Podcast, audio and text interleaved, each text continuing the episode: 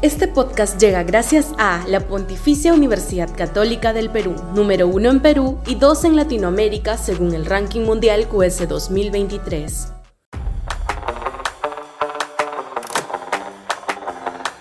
La inoperancia de un régimen antirreformas. Sudaca, Perú. Buen periodismo. La historia es corta. El nuevo oficialismo, conformado, como bien ha señalado el congresista Carlos Anderson, por Fuerza Popular, Alianza para el Progreso, Avanza País y Perú Libre, más los del bloque magisterial para la ocasión, se tiraron abajo la meritocracia en la carrera pública magisterial. La ministra de Educación, como correspondía, salió a criticar la norma. A renglón seguido, la presidenta Boluarte saca a la ministra y se somete a los dictámenes y mandatos del Congreso. No satisfecha con ello, efectúa una poda ministerial y se lleva de encuentro a varios ministros, algunos de los cuales, como la agricultura, tenía listo para aplicar un plan de emergencia del agro. ¿Habrá sido el frívolo detonante las poco felices declaraciones de la ministra sobre el limón?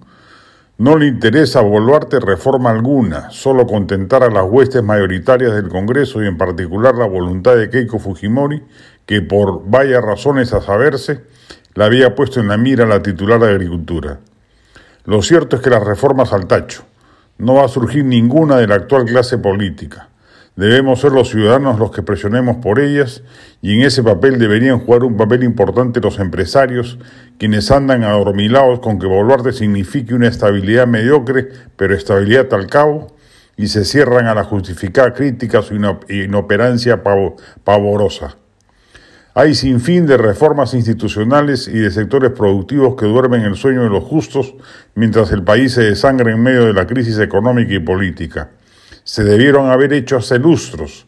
Este gobierno de tres años hubiera sido ocasión propicia para emprender algunas si hubiera alguna conciencia de su urgencia, pero por lo visto a ningún agente crítico le interesa retomar esas banderas.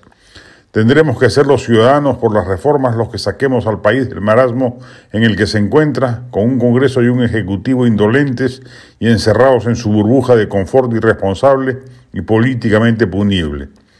Lo cierto es que tres años así no aguanta el país. Se vienen además desafíos importantes como el fenómeno del niño y la falta de respuesta va a reactivar el polvorín social que es, parece, lo único a lo que le temen los empresarios y los hace reaccionar. Bueno, pues estén advertidos. Por su complicidad con la parálisis reformista, eso es lo que se viene y con fuerza inusitada.